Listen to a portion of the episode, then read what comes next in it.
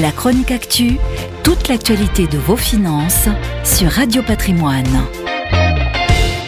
Jusqu'ici confidentiel, 5000 à 8000 ventes par an, le viager connaît un engouement remarquable. Pour les vendeurs, c'est l'assurance de garder leurs biens et de toucher une rente, et pour les acheteurs, qu'ils soient particuliers ou fonds d'investissement, il s'agit d'une façon de placer leur argent sur le long terme.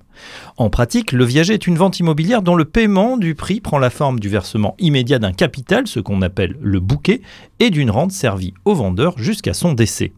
Une fois estimé le prix de marché du logement, l'expert va pratiquer un abattement correspondant à son occupation à venir, elle-même variable selon l'espérance de vie du ou des occupants, et se réfère pour cela à des tables de mortalité telles de barèmes viagers d'Aubry qui tiennent compte de l'âge, du sexe et du fait d'être seul ou en couple.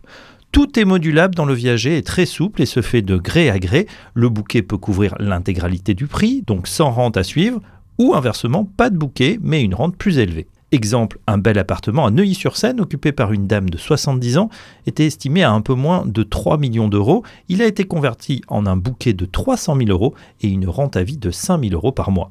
Sur le plan fiscal, pas d'impôt sur le revenu, ni de CSG, et une bonne façon d'échapper à l'impôt sur la fortune immobilière.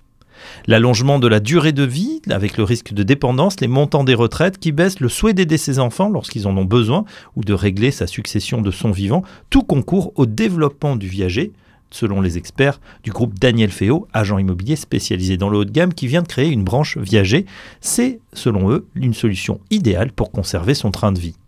Une option en tout cas choisie par de plus en plus de Français, la pandémie pourrait en être la raison. Certains seniors auraient pris conscience qu'ils souhaitaient vivre dans leur logement avec leurs repères et ne pas aller en maison de retraite. Et côté acquéreur, c'est un moyen plus simple de devenir propriétaire et de rentabiliser son épargne, un accord gagnant-gagnant qui, au vu de la pyramide des âges, a de beaux jours devant lui. La chronique actu, toute l'actualité de vos finances sur Radio Patrimoine.